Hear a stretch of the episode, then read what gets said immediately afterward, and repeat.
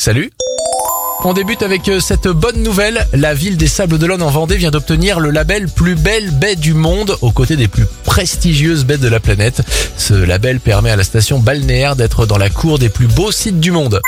Un toutou en héros junior, un Yorkshire a réussi à guider les pompiers jusqu'à sa maîtresse. La promeneuse de 72 ans s'était égarée lors d'une balade en forêt la semaine dernière.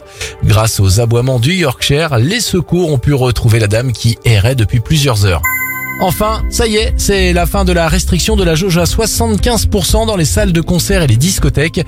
La mesure mise en place cet été disparaît, une bonne nouvelle pour le secteur de la nuit et du spectacle vivant. C'était votre journal des bonnes nouvelles, vous pouvez le retrouver maintenant en replay sur notre site internet et notre application Radioscoop.